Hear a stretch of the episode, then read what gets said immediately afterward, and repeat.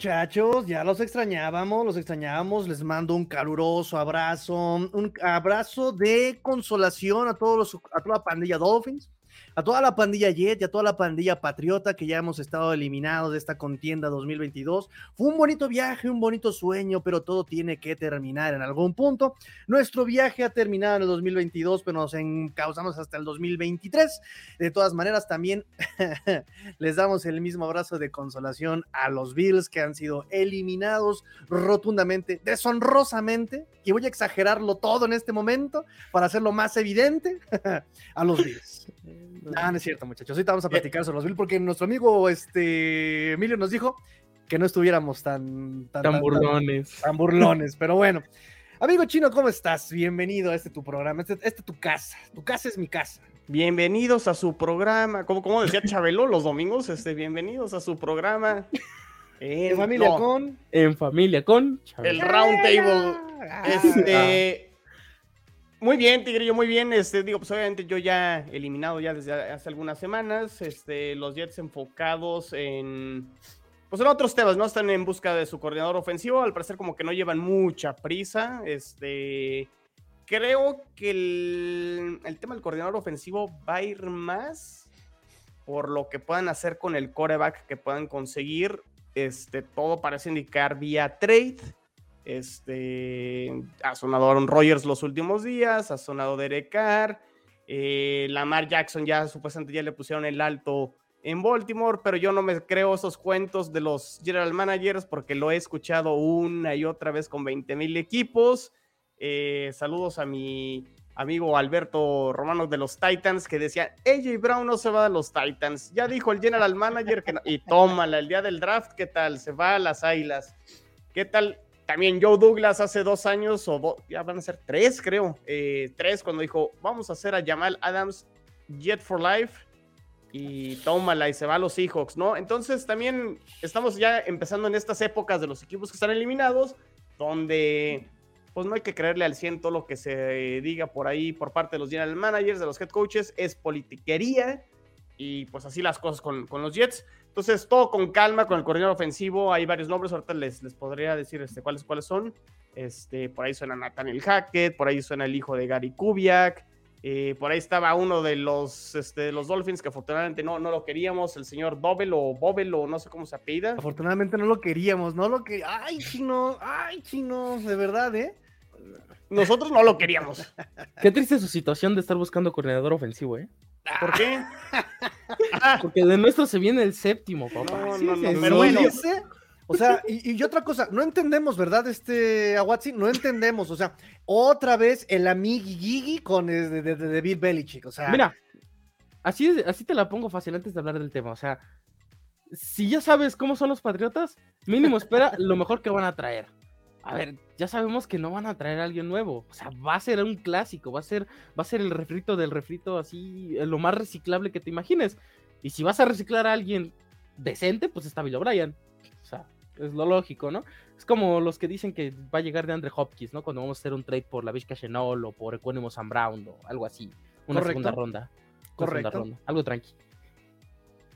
Pero bueno, todo bien, Tigrillo. Y pues sí, yo creo que lo que toca hablar es de, de los Bills eh, pues qué decepción, la verdad es que no tanto el que perdieran, porque está esa posibilidad, obviamente, el Cincinnati venía jugando bien, pero no, o sea, las malditas formas, ¿no? Que tanto pregonamos aquí en este Roundtable, se murieron de nada. Eh, y creo que ya lo venían arrastrando desde la temporada regular, ya en partidos donde ganaban muy apenitas, muy justo.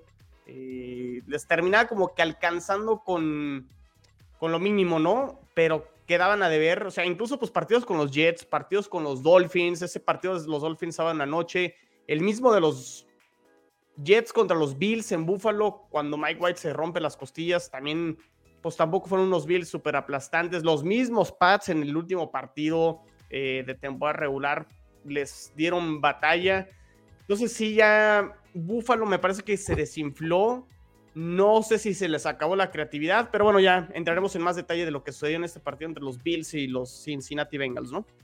Yo creo que de una vez lo vamos a dar. Correcto. Eh, y creo que no, no, no, no quiero ser el, se los dije, pero creo que sí notamos todas las deficiencias de Bills en este partido.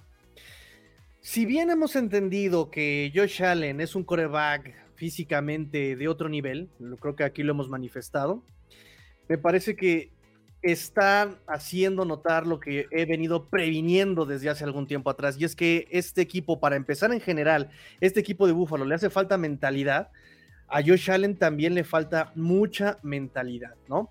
Pero desde mi punto de vista, muchos, por ejemplo, critican a Tua porque no tiene esa mentalidad ganadora y Josh Allen sí la tiene. Pregunto, ¿eh? Yo no sé, yo, no. quiero preguntar. Yo no quiero... Josh Allen, es que Josh Allen es como lo leí una vez, tiene un gen muy a la Brett Favre, ¿no?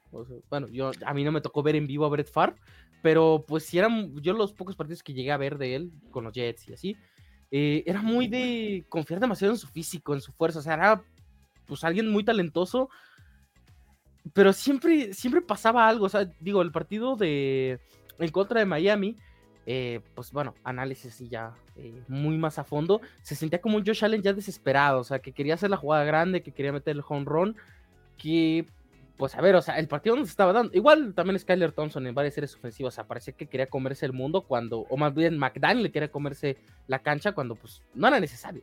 Ponle un pin a eso, ¿eh? Ponle un pin, ponle un pin porque sí quiero comentar. A ver, yo, yo, yo creo que no hay que confundir mentalidad ganadora con control de tus emociones durante el partido. Y creo que ahí es donde está el tema con, con, con Josh Allen. Y a lo que voy, porque yo creo que, Tigrio, si no tienes mentalidad ganadora, no puedes ser coreback. Y deja tu coreback, no puedes ser jugador de la NFL, ¿no? O sea, de entrada, eh, si quieres ser titular, o sea, necesitas tener mentalidad ganadora, sí o sí. Ahora, entra la parte de esa eh, emoción o eh, esas ganas que a veces te pueden sobrepasar y es cuando te sobrepasan las emociones de, darlo todo, no estás concentrado en la situación o en el momento de la jugada, ¿no? O sea, háblese ya a lo mejor de un cuarto cuarto o a lo mejor una serie para ganar el partido o una serie para, este, eh, no sé, mete el gol de campo. Y, a lo mejor se me, viene un ejemplo, ¿no? Muy, muy burdo, pero el, pateador de los Cowboys, ¿no? En, la semana de comodín con, con los Cowboys. ¿Ustedes creen que no tiene mentalidad ganadora? Pues claro que la tiene. El tema es que no está ahí concentrado en el momento y le gana a lo mejor la presión. Y creo que eso es lo que está pasando con Josh Allen. No, le falta temple, ¿no? Le falta temple, que es todo lo contrario que tiene Joe Burrow, que para mí Joe Burrow, de los corebacks jóvenes, me parece que es el que más se acerca en cuanto al temple Watson eh, a Tom Brady, ¿eh? O sea, entra el cuarto cuarto y parece que es cuando mejor empieza a jugar, no se pone nervioso, o sea, tiene control de la situación. Y, y, con Josh Allen parece que es todo atrabancado, ¿no? O sea, sí, mucha enjundia, muchas ganas de poder este, hacer como ese pase largo, Tigrillo, que tan, tanto lo has criticado, ¿no? Que siempre la, la jugada grande y demás. Ganas tiene, o sea, mentalidad de ganar el partido sí, pero me parece que más bien habría que dar como un paso hacia atrás y a ver, realmente necesito estar así acelerado todo el tiempo y si a lo mejor me doy como un respiro y veo mi, mi, lectura 1-2 y el pase corto, eh, me parece que va más por ahí el tema de, de Josh Allen y no tanto falta de, de, de querer ganar, ¿no? Porque, o Pero sea, al final no tiene la mentalidad para ganar, a eso me refiero. Mentalidad ganadora sí, creo que como tú bien dices, en la NFL todos están en la NFL porque tiene ese punto, ¿no? O sea, mismo... Más bien no tiene temple, ¿no? o le falta controlar las emociones en los momentos importantes. Y también tener un plan siento yo. O sea, es como. Ahí entra, ahí entra, perdón, ahí entra justamente otro punto que quiero criticar de los Bills. ¿Qué onda con Ken Dorsey? ¿Qué onda con Ken Dorsey? Yo he sido partidario de apoyar a los corebacks con un esquema adecuado a sus capacidades, pero ni McDaniel ni Ken Dorsey ajustan, pero ni por favor. O sea, vean lo que hace Filadelfia. Eh, me están recubriendo mi juego terrestre, voy con Devonta Smith. Me están cubriendo Devonta Smith, me voy con eh, em, AJ Brown. Me voy con AJ Brown, regreso con Dallas Goddard. Voy con Dallas Goddard, me voy con Jalen Hurts corriendo. O sea, vean ese ajuste que ha tenido. Me voy con Miles, o sea, tienen ese ajuste en el juego. Vean lo que hizo, incluso aquí lo voy a mencionar y me voy a morder la lengua porque me cae re mal, pero Joe Burrow y los Bengals con Zach Taylor, cómo han ido eh, ajustando. Vamos, al mismo partido del que vimos el domingo. ¿Cómo ajustó eh, Bengals con estos Bills? Ok, vamos con el pase. ¿Metiste cover preventivo? Perfecto. Voy con el Tyrant Henry Hurst. Perfecto. Voy con eh, Higgins. Perfecto. Voy con, eh, me, metí los espacios abiertos, voy con Mixon. Vean cómo ajustó, vean cómo ajustó Bengals, cosa que los Bills no, no hacen ofensivamente ni por favor. Y eso, evidentemente, el que es perjudicado porque es el que recibe la atención precisamente, es Josh Allen que está obstinado en lanzar el... Si, si, para empezar él tiene una tendencia a buscar el pase largo, si le dejas el esquema a que lo haga, ahí tienes a un Stephon Dix que justamente no le pasa nada porque están a todos esperándolo ahí atrás. Y ejecución, eso ya lo vamos a un, un poquito, un poquito más tarde, pero el esquema no está ayudando ofensivamente a los Bills. Y aquí René Trejo nos dice justamente, sin Davo los Bills se están viniendo abajo y con ello los Dolphins serán campeones de la FC este en 2023. Pero tiene un punto. Davo sí pesó su ausencia y se lo dije a Emilio desde el off-season. ¿No le va a pesar esto a Bills? No, no, no, porque Ken Dorsey, él es el que está dentro del, de, él estaba dentro del, del, sideline y motivaba a los jugadores y él conoce el trabajo de, de Brian Dable y para mí pesó demasiado Ken Dorsey en, negativo para los Bills. Eh, Chino, perdón, te interrumpí, vas a decir algo. Coincido totalmente de acuerdo y agregaría algo más. O sea, creo que eh, no se estén de acuerdo, pero si ustedes ven las armas de los Bills, ¿no creen que en cuanto al roster también dieron un paso para atrás? O sea, nos quedamos hace un año justo en, el, en, la, ronda divisional, el juegazo de Gabriel Davis, ¿no? Que tuvo, ¿qué? Tres, cuatro downs. Y no, el receptor número dos realmente Gabe Davis es este jugador que realmente la defensa se tiene que preocupar y real, o sea, creo que tampoco eh, es ese receptor, o sea, a lo que voy, tienes a Stephon Diggs y al resto. El resto de los receptores que, te, asusten, ¿no? O sea, creo que extrañaron, por ejemplo, a Cole Beasley, que sí, regresó al final de la temporada. Trajeron a Jameson Crowder, que terminó en reserva de lesionados, entonces no fue tampoco factor. Entonces también el grupo de receptores de los Bills me parece que tendrán que ajustarlo, ver si realmente tienen lo suficiente para volver a, a lo mejor, este, regresar a lo que les funcionó el, año pasado con, con Dable, ¿no, Tigre? Yo sé que a lo mejor los ponían en mejores situaciones, pero también no sé qué tanto haya sido la falta a lo mejor de un poco más talento eh, con respecto al año pasado, en, en, en el cuerpo de receptores, y que el juego terrestre, pues tampoco sigue sin pasar nada, ¿no? O sea, ha sido también este, un talón de Aquiles para los Bills.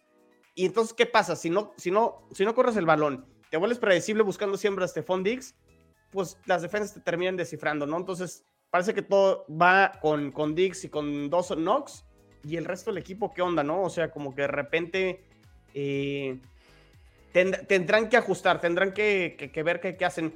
Y, creo que aquí el tema con los Bills, no quiero decir que ya se les cerró la ventana de, poder ganar un Super Bowl, pero me parece que ya no partirán con esta etiqueta de super favoritos como arrancaron la temporada pasada. Bueno, es todavía esta temporada que está en curso, la temporada 2022. O sea, tendrán a Josh Allen, tienes a McDermott, pero algunas piezas, sobre todo del lado defensivo, se empiezan a hacer viejas y y va a estar muy interesante el tema de los Bills para, para el siguiente año.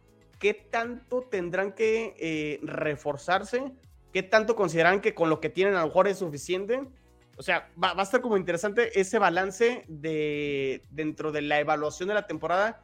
¿Qué les faltó?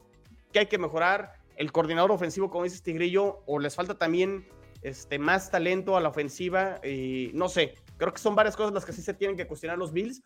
Y creo que del lado defensivo también, en la secundaria, entre las lesiones, entre Mika Hyde, eh, Poyer, que estuvieron fuera varios juegos. Eh, pero también ya es una secundaria que me recuerda un poco lo que fueron los Dolphins, que cuando tenían a sus titulares muy bien, pero ya con el pasar de los años, como que de repente dieron un paso hacia atrás, ¿no?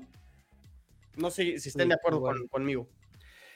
Yo, yo también tengo la, la sensación de que este equipo de Bills, o sea, probablemente es top 2, top 3 de la liga en roster, ¿no? Pero. Híjole, ya no sé, ¿eh? ya no sé, Watson, al, final de la temporada. Pecho frío, ¿eh? O sea, es un equipo muy pecho frío. No, no entiendo cómo. A ver, Sean McDermott, pues a ver, su era empezó con la primera clasificación en playoffs para los Bills en más de 100 años, ¿no? creo que ni la Después de 7 años en el 2017, ¿no? O algo así. Ajá. Eh, aparte, echándole porras ahí a Cincinnati eh, contra Baltimore en la última semana, tenían que ganar y ya. Yo solamente, recuerdo cuando jugaron contra, creo que fue contra Dallas o Cincinnati, que gritaban Andy, Andy, al buen Andy Dalton, ¿no? Un crack. Este, después, marca perdedora con Josh Allen, luego eliminado en ronda de comodines, ok, primer año. Segundo año de ya, bueno, tercer año de Josh Allen, final de la final de conferencia, ok. Es como yo les explicaba, la lógica consiste en que si en un año te metiste a la final de conferencia, el siguiente vas a ganar el Super Bowl o al siguiente vas a repetir ronda de ronda divisional contra el mismo rival, sí, pero pues al final de cuentas te quedas una ronda atrás.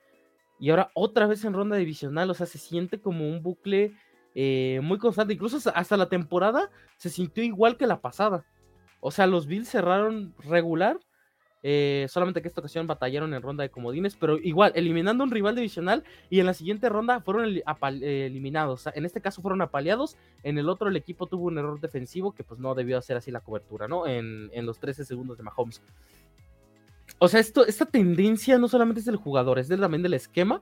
Y ahí es donde yo me baso que no solamente necesitas un buen roster, no solamente necesitas mentalidad ganadora, no sé si también necesitas ese ADN ganador, o sea, porque, a ver, estamos hablando de en el deporte. ¿ADN como equipo? ADN como equipo, o sea, estás hablando un tipo Real Madrid que sabes que aunque esté perdiendo 6 a 0 va a remontar y va a ganar la Champions, así es, tranquilo, ¿no?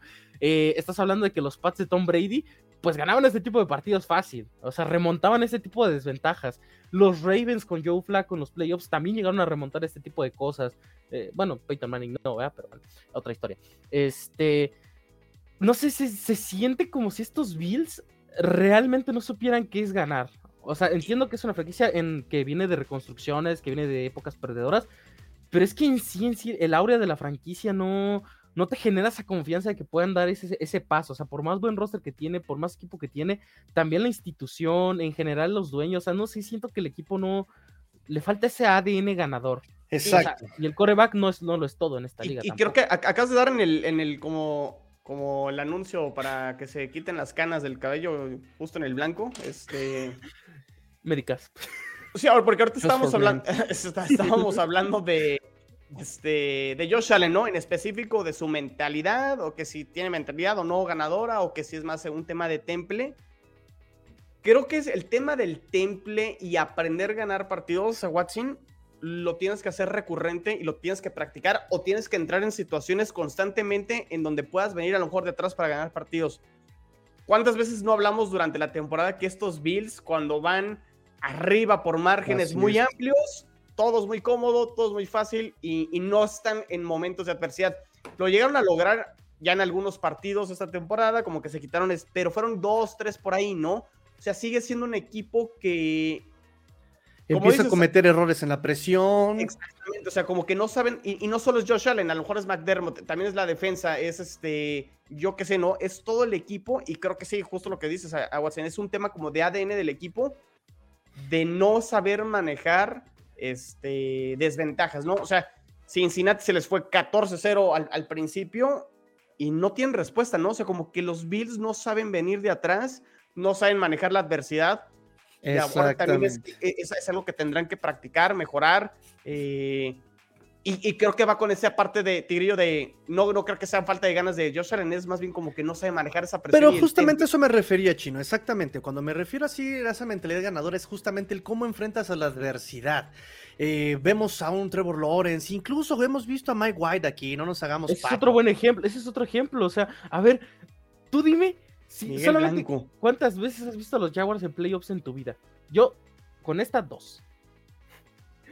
O sea, yo, bueno, yo, recuerdo el sesenta y tantos a siete a los Dolphins en el último juego de Dan Marino. Dan. En 2000. Eh, recuerdo los Jets ganándole a Jacksonville en el divisional en la temporada 98 con el quarterback de Jacksonville era Brunel, creo.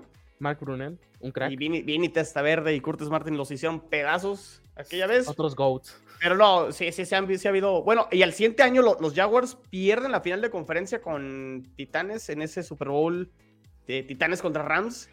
Eh, para que vean, ¿eh? Sí, sí tengo enciclopedia y de repente sí me acuerdo. Y en su año, y en su segundo año de existencia de la franquicia, perdieron la final de conferencia contra Nueva Inglaterra.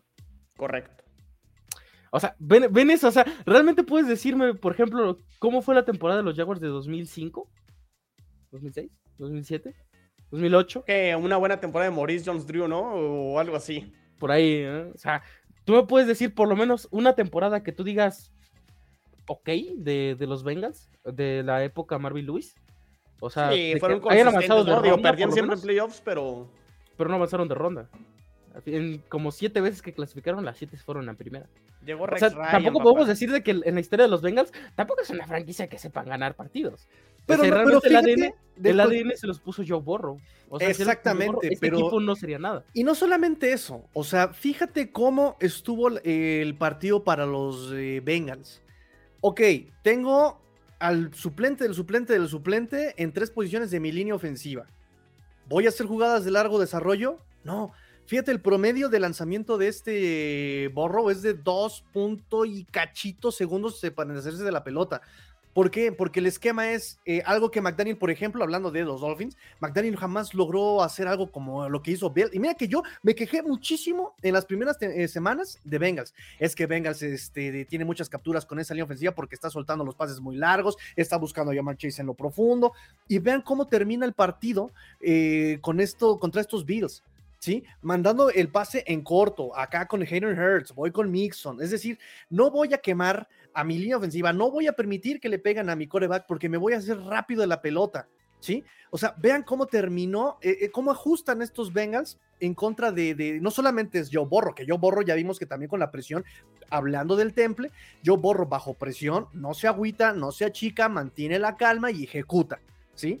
Y acá eh, los Bills empieza la presión y no ejecutan, se ponen nerviosos, hay intercambios de balón. Yo por lo menos les puedo decir que en mi previa contra los Bills en esta ronda eh, de ¿De Wildcard, les dije, o sea, yo en la previa los puse, estos Bills pierden la pelota y la entregan y hay que pegar primero. Hay que anotar primero porque se ponen nerviosos, vienen los errores y hay intercambios de balón. Y Dolphins te- logró tres intercambios de balón, dos intercepciones, un fumble. Y, y- y acá eh, Bengals recopiló toda esa información y ¡boom! Ejecutó. A ver, aquí tenemos a Emilio. Emilio, eh, aprovechamos tu tiempo acá con nosotros. Cuéntanos. Nosotros estamos desbaratando a Josh Allen. Y a Ken Dorsey, y a Ken Dorsey. Les ayudo, Qué les ayudo porque Hay que aventarle catsup. No, sí, mira, la, la verdad es que hay días que te sale todo y días que no te sale nada. El domingo fue un día en que no les salió nada a nadie en la parte de los Bills. Entonces, este, efectivamente jugó mal ofensiva, jugó mala defensiva y no nada más Josh Allen, ¿no? O sea, creo que en general prácticamente todos estuvieron haciendo un mal partido. Venían de jugar con exageraciones como lo hicieron en el partido contra Delfines, que por ejemplo cada una de las jugadas era largo, largo, largo, a no mandar ninguna. O sea, este, eh, se fueron ahora con el todo y con el nada, ¿no? El ataque terrestre también muy malo. Había la oportunidad de poder atacar con el pass rush a tres, este, a, toda la línea ofensiva que venía armada sin tres de sus titulares.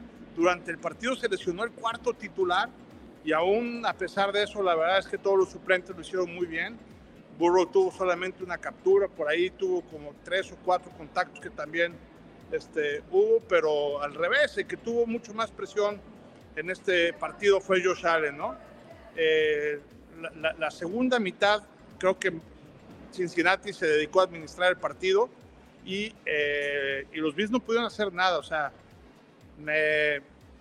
creo que la defensiva estuvo medio mal, pero la ofensiva estuvo pésimamente mal.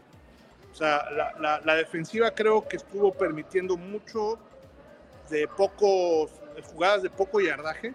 No hubo ninguna jugada grande, no hubo ninguna jugada explosiva este, eh, de ellos, pero hubo muchísimas. Pues todas las jugadas producían 5, 6, 7 yardas, 5, 6, 7 yardas. No sé cuántas veces convirtieron en primero y 10, pero fueron muchísimas. Y los Bills, este, que eran el equipo que más convertían en terceras oportunidades, este, pues nos quedamos con las ganas, ¿no? Creo que un mal partido en, jugado en todos, desde la A hasta la Z, la Z malas decisiones este, de parte de los coordinadores, tanto ofensivos como defensivos, y este, mal funcionamiento de Josh Allen, y se ve la frustración al final del partido con Stephen Dix muy competitivo que quería más, ¿no? que sabía que el equipo, este, teníamos más equipo para poder competir al tú por tú con Cincinnati y la verdad es que hubo solamente un equipo en la cancha. Así es que nos vamos tristes, decepcionados. Había un gran ambiente este, eh, todo estaba, la verdad es que pintado para poder hacerlo bien, pero pues aquí eh, gana el, el, que mejor juega y en este partido no hay duda, solamente hubo un equipo en la cancha, ¿no? ¿Quién tiene más nivel de responsabilidad, Josh Allen o Ken Dorsey? Yo creo que Ken Dorsey. Yo creo que Ken Dorsey porque este, Allen, aunque muchas jugadas las puede decidir sobre la marcha, pues el diseño de la jugada, esa, pues él obedece, ¿no? O sea, le llegan. Entonces, este, no veo el por qué no atacar por tierra. Este, exactamente, o lo que habíamos comentado nosotros en el roundtable pasado, que deberían de ser los Bills, fue lo que hicieron los Bengals. Punto. O sea, no hubo jugadas explosivas, hubo muchas jugadas con muchos distintos wide receivers, hubo un extraordinario manejo del juego este, terrestre con el aéreo, muy poco predecible, no sabías qué iban a hacer, y en cambio los Bills ya sabías qué iban a hacer. Entonces, este, eh, yo, le echo mucho más la culpa a, Ken Dorsey que a Josh Allen, aunque evidentemente Allen tampoco se ve en su día, ¿no? El roster, ¿adecuado? ¿Hay que invertir? ¿O qué hacemos con ese roster? Platicamos que el único receptor es Dix. ¿Es cierto? Sí, totalmente. Mira, yo creo que, que evidentemente, como en todos lados, hay huecos, ¿no? El, el, hueco más importante desde mi punto de vista es, es, wide receiver. Hoy, de hecho, subí a Twitter de acuerdo, una encuesta y, este, y muchos me dicen que la línea ofensiva, que debemos de todavía de cubrir la, la secundaria. Yo creo que necesitamos darle mucho más herramienta a, a uno de los mejores quarterbacks de la liga y, y, el único que tenemos es Dix. Y la verdad es que Stephon Dix también, digo, no me queda duda que es uno de los mejores, pero también ya está grande. La próxima temporada pues va a tener todavía un año más y aunque sigue siendo muy rápido, etcétera, pues tampoco le quedan muchas temporadas que digamos, ¿no? Sobre todo para competir así al nivel de elite que él tiene. Yo creo que sin duda le hace falta un wide receiver. ¿A cuánto estamos de una reconstrucción de Bills? ¿La paciencia se termina? No, no, yo creo que todavía falta mucho para, para, para, ese, para ese tema. Todavía. ¿La defensa de cómo está, Emilio?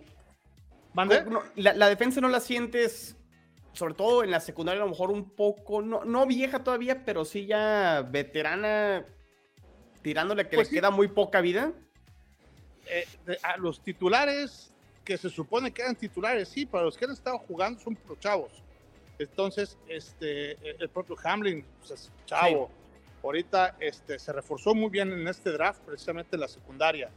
Este, eh, si bien es cierto que Poyer y Mika Hyde junto con Travis White ya tienen algunos añitos, este, también es cierto que este, pues ellos ya también esta temporada, eh, digo, no me digan que Poyer dio unos partidazos y que cuando jugó Mika Hyde era, o sea, ya no eran los, los que jugaron el año pasado, ¿no?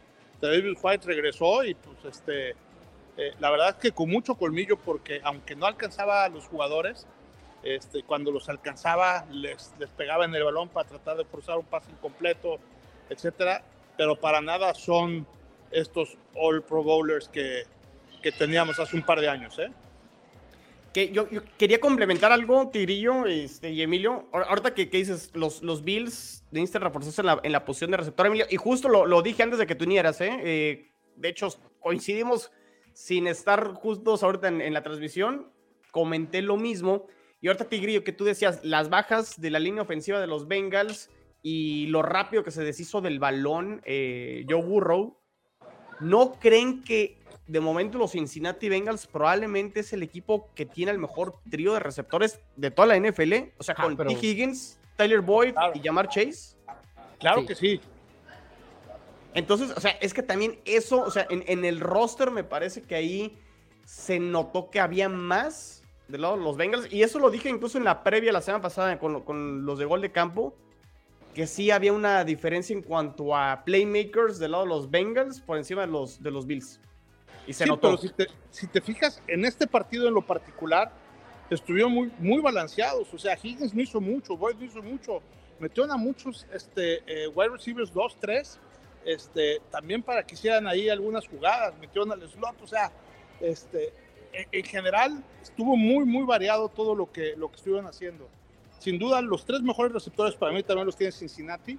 Si nada más tengo que escoger a dos, me quedo con el Miami, con los dos de los Dolphins creo que si nada más tuviera que escoger a dos serían ellos. Este, y, y, los Bills sí necesitan hacer algo similar, tener otro wide receiver este, elite, para que le haga compañía ahí a Stephon Dix y, y, y dejar de ser tan predecibles en las jugadas grandes, ¿no? Fíjate, nada más para decir esto, o sea, que, eh, eh, efectivamente el roster pesa demasiado, pero fíjate cómo teniendo eh, tan, eh, mm, estos tres receptores, los Bengals, quienes tuvieron más recepciones fue Jamar Chase, obviamente, cinco Sí. recepciones, Hayden Hurts, el Titan, cinco recepciones, y el running back Samash Piran con cinco recepciones. O sea, date cuenta lo que, le- o sea, cómo usaron a su roster, ¿sí? Cosa que por el otro lado, realmente mm, no es que tenga un mal roster tampoco Bengals. Creo que ahí el esquema con Dorsey, por eso soy muy tan reiterativo, pero sí el esquema termina traicionando a los Bills. No, sí, to- to- totalmente de acuerdo. Mira, aquí yo muchos de los comentarios que he estado viendo es qué tenemos que hacer nosotros, dónde vienen los cambios principales en el roster, principalmente con el tema de los wide receivers y en la parte del staff. Yo creo que este, que nada más con Ken Dorsey. Ken Dorsey eh, ha estado haciendo malas las jugadas y este, creo que la selección de las jugadas son malas, el diseño de las mismas son buenas, pero la selección de las jugadas es mala y eso es lo que le corresponde a él hacerlos, ¿no? O sea, este, creo que hoy eh, escuché también decir a Vin, al gerente general, de, sobre los Bills, qué tenían que hacer. Y él dijo, no, van a ver que el segundo año de Ken Dorsey va a ser mejor que este. Ay, cabrón, ¿cómo que el segundo? Entonces, este, obviamente su papel, ¿no? Ni modo de que si no Sí, ya lo claro. hubieran corrido. Justo lo que decimos ahorita compadre. los general managers, no pura politiquería ahorita en, en sus conferencias de Pero prensa. yo creo, yo creo que sí le van a dar cuello, ¿eh? Ah, ¡Sas! A Ken Dorsey. Sí, claro, claro, claro, claro, Ken Dorsey. Sí, yo creo ¿Y que quién traes? eh? Esa, esa sí es buena, porque ya son Híjole, cinco equipos que buscan eh, corredor. Pues toda esta división, digo, bueno, ya Patriotas amarró a, a tu ídolo de ídolo, sí, a Watson, a sí, Bill estoy, O'Brien. estoy de acuerdo, pero sí, la, sí. la verdad es que tampoco creo que necesites, este, eh, o sea, necesitas ser alguien normal, cabrón. O sea, este, no estar tratando de inventar el hilo negro, ¿no? O sea, tratar de jugar un poquito más básico, no tan, no tan, este, tan alocado. Pues alguien como el tigrillo, pues. Gracias. en serio. o La siguiente temporada, Tigrillo anunciado como coordinador ofensivo de los ¿Dónde Buffalo mando mi currículum a Watson? ¿Dónde lo mando? algo un poquito más normal, ¿no? Yo solamente mi Entonces- sueño es ver al Tigrillo decir Bills Mafia, carnal. Ah, oh. yo, yo, Ah, yo lo deberíamos tener, romper mesas y todo. yo sueño tener este, no, llenarme de ketchup y ketchup y mostaza, qué horror. La vida es grande. Yo nada más quiero tener mis audífonos, mis auriculares para decir, Como Pinto stop, stop, stop inventing. Ya, listo, cumplí mi sueño en la NFL de decir stop inventing. Este, uh, eh, Por, Emilio, mira, por por otro lado, también este partido estuvo Muller Fraser, pero no, no por este partido creo que, que habrá que, que tomar decisiones apresuradas y estomacales no con sé, base en un partido. no Porque sé. la verdad es que, que- que la mayoría, la- toda la temporada, la defensiva de los Bills estuvo bastante bien. No, a ver, Tigrillo, tú quieres que arda Búfalo también y que, Ahorita, todo- y- y oigan, que todo firmo. mundo, y que corran a todo mundo, tampoco va por ahí, creo. Estoy ya abordando. Saludos, saludos, ya, saludos, saludos, ya me van a correr. Saludos, Aguanté hasta donde pude. Oye, antes de que te vayas, mentalidad de Josh Allen. ¿Por qué Híjole. siempre depende de su físico? ¿En qué momento vamos a ver a un Josh Allen más calmado? Sí, sí, yo, yo lo califico entre 7 y 8 ¿eh? en mentalidad. Creo que hay mucho que aprender, mucho que, que- que hacer ahí. Y creo que también tuvieron un sobredesgaste de todo lo que tiene que ver con el tema Hamlin y, y- y esa este, energía desbordada. No sé qué tanto llegaron emocionalmente cansados al partido y, este, y hasta cierto punto desconcentrados, ¿no?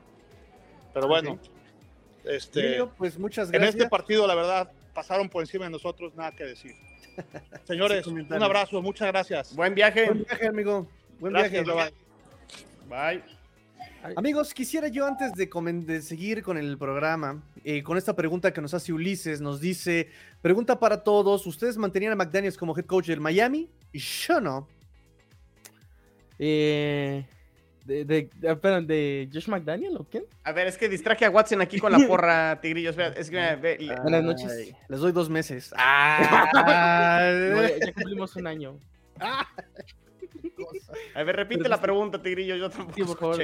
Este, pregunta para todos. ¿Ustedes mantenían a McDaniels como head coach de Miami? Yo no. Sí. Sí. Uh. Es que, o sea, Con- con- a ver, pero, a pero- ver. pero también hay que tener la premisa de que los Dolphins tenían urgencia de ganar mucho este año. Digo, no soy partícipe, pero vámonos a otro ejemplo. ajá. ¿Ustedes se acuerdan cuál- cómo, cómo acabó Zach Taylor su primera temporada? Perdiendo así, sí, sí. Ganó No, dos pues, los, primeros dos, los primeros dos años fueron marca perdedora. Fue el Así tercer. es. Fueron el tercero ya cuando se seis en dos años. Seis victorias en dos años. O sea, a ver, te creería si lo hubieran apaleado como apalearon a los Bills en la ronda divisional. Pero pues compitió hasta el final. O sea, pues yo lo mantendría. A pesar de que tiene todos esos errores de operación en Si no- fútbol, un equipo si no vas a traer a Eric. Bienemy, si no vas a traer a Eric, Bieniemy, no traigas a nadie entonces. Y mejor quédate con lo que tienes. Y ya. O sea, yo lo veo en el sentido de que necesitamos ver a los Dolphins por lo menos competir en playoffs. Y lo hicieron con su tercer quarterback. O sea, ¿qué otro head coach va a hacer lo mismo? Digo, Brian Dable juega con un quinto quarterback que probablemente pues. y lo hizo ver bien, o sea. O sea, es que yo no le puedo poner ni un pero a McDaniel porque pues sí compitió. Errores al, al final hubo, pero pues compitió. O sea, ¿qué le vas a decir a Josh? Ma- a- Es- es- es- a ¿Sabes qué, McDaniel? Tigrillo? O sea, creo que es. A ver, con Dolphins. ¿Hay cosas que arreglar? Sí, muchas, ¿no? Y obviamente ya están en busca del corredor defensivo. eh, tendrán que ajustar este, ahí la defensa. A lo mejor el tema de la secundaria te podría como preguntar o comentar que están a lo mejor en una situación parecida a la de los Bills, donde ciertos jugadores como eh, Howard, eh, Jones, etcétera, ya están como, no sé si en las últimas, o habrá que renovar, no lo sé, ¿no? Y a lo mejor también el coordinador defensivo tendrá ahí cierta injerencia de qué hacer o qué no, qué no hacer. Ahora, si tú corres a McDaniel, híjole, ya es deshacer, creo, lo poco o lo que te quedó de lo que sí armó Brian Flores. Ese es el punto. y- y- y ya empezarías a mezclar demasiado, ¿no? Ya, ya le estás echando jitomate, zanahoria, Es que ese apio es el a la punto, licuadora y, y- y se, se vuelve un... Entonces, yo aguantaría un año más a McDaniel, trate de arreglar lo que tengas que arreglar, sobre todo el, el lado defensivo, a lo mejor la línea ofensiva, que lo hemos dicho hasta el al cansancio. Eh, no sé qué tan certeros se sientan con, con Tua y creo que ya te comentaron que va a ser el titular el año que entra, está bien y creo que jugó bien y creo que merece esa eh, Por lo menos continuidad. año, ¿no? Exacto, entonces, este, pues apuéstale a una continuidad y trate de ajustar lo que tengas que arreglar y, y ya vemos, ¿no? Si con este roster, con esos dos receptores que tienes, este, no te vuelve a alcanzar o te vuelves a caer en la orilla o no vuelves a ganar un partido de playoff que no lo, no lo haces después de 20 años, yo creo que ahí sí, pero aguas, o sea, si los, estos Dolphins que no tienen pick de primera ronda, que este, se les puede venir, o sea, creo que están en esta última ventana un año más los Dolphins, donde si no avanzan o consiguen algo más, sí se les puede poner un poco más complicado pensando ya en 2024 o 2025 y que a lo mejor incluso con el mismo Tua ya digan después de cinco años, bueno, pues sí, Tua tiene este nivel, este es el techo de Tua y tampoco nos va a llevar al siguiente nivel, ¿no? O sea, creo que también ya después de, perdón, el, el- siguiente año es el cuarto año de Tua, ¿no? Así es. Este, va- van a, a lo mejor hacer efectivo la opción del quinto año, probablemente. Probablemente. Pero a lo mejor ya en cuatro años ya, ya tienes como un diagnóstico más amplio de Tua, ¿no? A lo mejor, quitando el tema de la conmoción, a lo mejor dices, bueno, pues es propenso a lesionarse, no puede terminar una temporada completa, eh, tiene partidos muy buenos, pero luego tiene partidos donde te, te- te queda de ver y a lo mejor ya tendrás una evaluación más completa de los Dolphins. Pero yo sí apostaría a la continuidad de Mike McDaniel. Sería creo que un error despedirlo. Ok. Sí. Es el mismo caso, es empezar de cero otra vez y no. Ya diste, ya diste un paso. Aquí el miedo es que, ¿con qué marca terminaron los Dolphins? Eh, nueve- 9-8. No es nada extraordinario. Flores lo hizo también. ¿Sabes? Nada más que Flores, incluso con 10 victorias, no llegó a postemporada. Flores no tiene una ofensiva operante, eso también es un hecho. Pero McDaniel no tiene la defensiva operante. Ahora, a mí lo que me da miedo con McDaniel Digo, yo también lo dejaba, ¿eh? O sea, quiero, hacer, quiero ser partícipe de que el comentario es de Ulises. Ulises me dijo, yo no lo dejaba, y tiene sus motivos y sus razones de los cuales yo también estoy muy de acuerdo, pero yo soy partícipe del proceso. Deja que termine el proceso, deja que por lo menos madure su proceso. Aquí el miedo que, tienen, que, que, yo tengo personalmente es que cuando contratamos a la joven promesa de Joe Fielding, de Adam Gaze, de Brian Flores, incluso hasta Esparano, es que su primer año fue ganador y a partir del primer año fueron en picado todos estos eh, coaches que les comento. Menos Brian Flores. Menos Brian Flores. Brian Flores eh, fue el único que dijo, ¿saben qué? Yo no quiero quedarme con rosters pasados, yo no quiero quedarme con esta falsa promesa de, de lo que ya venía encarrerado, como otros coaches. Cortamos con todo, como lo hizo Robert Sala, cortamos con todo, empezamos desde cero y vamos para, para adelante, ¿no? Y lo vimos, cinco victorias, diez victorias, nueve victorias, las últimas dos temporadas no hubo... Este, sí, correcto, Iliana, correcto, ¿eh? Ya nadie debe mencionar jamás, ¿eh? ¿Viste cómo lo muteé? ¿Viste cómo lo muteé? Así lo debemos hacer. Jamás. Entonces, el miedo es ese, que McDaniel aplique otra vez la misma, la joven promesa que ya venía con un roster avanzado, con un proyecto avanzado, que ya nada más fue afinar ciertas cosas, pero aún así fue insuficiente para hacer cosas más allá, ¿sabes? O sea, no vimos esta defensiva que complemente. Y en la operación de McDaniel nos descubrimos que es un excelente táctico, pero es un pésimo coach. No hubo desarrollo de jugadores, no hubo desarrollo de, de, él mismo como head coach. Tiempos fuera, eh, perdón, eh, desafíos fueron seis en el año, solamente ganó uno. Ah, fue contra Patriotas, ¿no? fue, contra... fue, me parece que fue contra. ¿Contra Jets en la última semana? No, fue contra los Bills, justamente. Ah, hasta, no. Hasta la semana de comodín, ¿no? Así es, así es. Fue la última que hasta la gente se volvió loca. No, fue, fue, fue, contra Jets, ya me acordé, porque estábamos en el Hard Rock Stadium y la gente le festejó en el Hard Rock Stadium que fue por fin había ganado un, desafío en todo el maldito año. Sublime, sublime. Fue, fue, fue algo hermoso, fue algo hermoso. Todos lloramos y nos agarramos de las manos. Este, mal manejo de reloj, mal manejo de tiempos fuera castigos, Brian Flores, digo, no por compararnos para tener una idea, pero Brian Flores los bajó a ser los, los tres eh, eh, menores castigados, menos castigados, y McDaniel un año, ¡pum!, volvió a ser de los peores castigados, en yardas y en castigos, ¿sí? Mal, mal coachado, errores terribles, eh, no se sabían formar, no se sabían alinear las ofensivas, retrasos de juego tontos, ¿sabes? O sea, ese tipo de cosas que dices, hermano, o sea, hasta en Piwi saben manejar estos, hasta en infantiles lo saben manejar, que tú no lo sepas. Entonces, es como la preocupación, ¿no? Es la preocupación. Si yo, yo les decía, si lo corren, yo no tengo broncas porque tenía muchos motivos. Yo soy partícipe del proceso y yo creo que lo correcto, dado el proceso tan avanzado que viene Dolphins, es ya quédate con lo que tienes y trata de apuntalar a la defensa. Y como dijo Emilio, o sea, ya por lo menos juega alguien que venga y haga algo básico, ¿no? que no invente el hilo negro, que, no lo descubra. Yo, yo lo que sí, y digo, esto ya es más bien como percepción, ¿no? De las cosas que no me gustan de mantener su personalidad, que, que es como este chico cool y, y de repente como que se hace el payasito en las conferencias de prensa y, y trata de hacerse como el simpático. No soy muy partidario Ahora, pues digo, ese es su estilo y así es, y pues no vas a cambiar a la gente.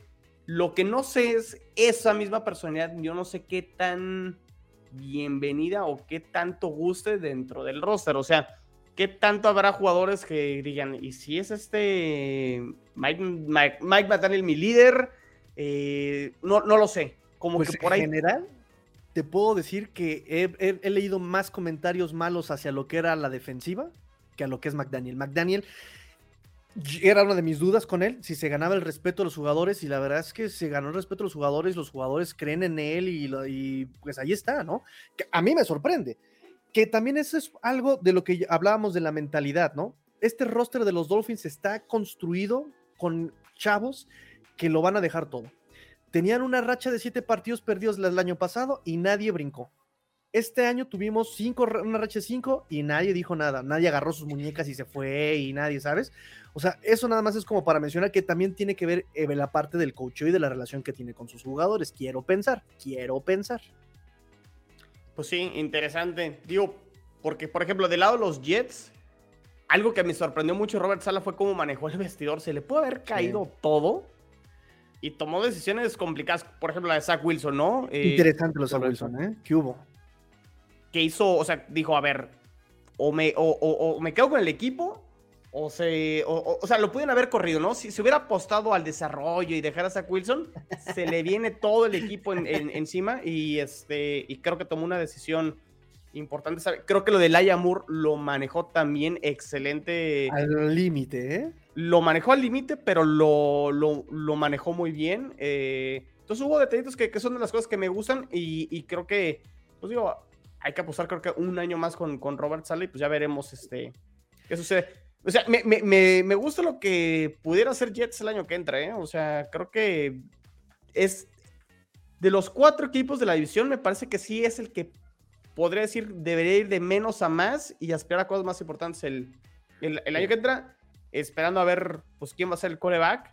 Y Me este, parece ¿Qué va a ser Aaron Rodgers? Que tanto. Oye, sí, eso, esto tenemos que platicarlo, ¿eh? Me parece que tanto Miami como Jets tienen ya el roster y a uno le falta la defensiva y a otro le falta la ofensiva.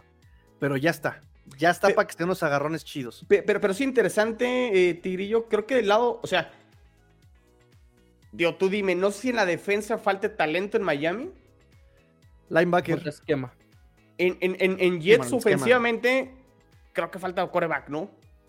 O sea, a, lo mejor apuntalar con un tackle más porque hubo muchas lesiones con, la línea ofensiva, muchas de mala suerte. O sea, por ejemplo, el, el, el tackle eh, Mitchell que coágulos en la sangre, eh, muchos en reserva de lesionado, Trefant, este, Obviamente Beckton, Alaya Veratocar, o sea, hubo muchas lesiones, creo que fue más mala suerte que realmente falta talento. Pero sí, o sea, me parece que los Jets tú ves y le pones un coreback y, y se puede soñar, se puede soñar, ¿no, Watson? Tus Jets.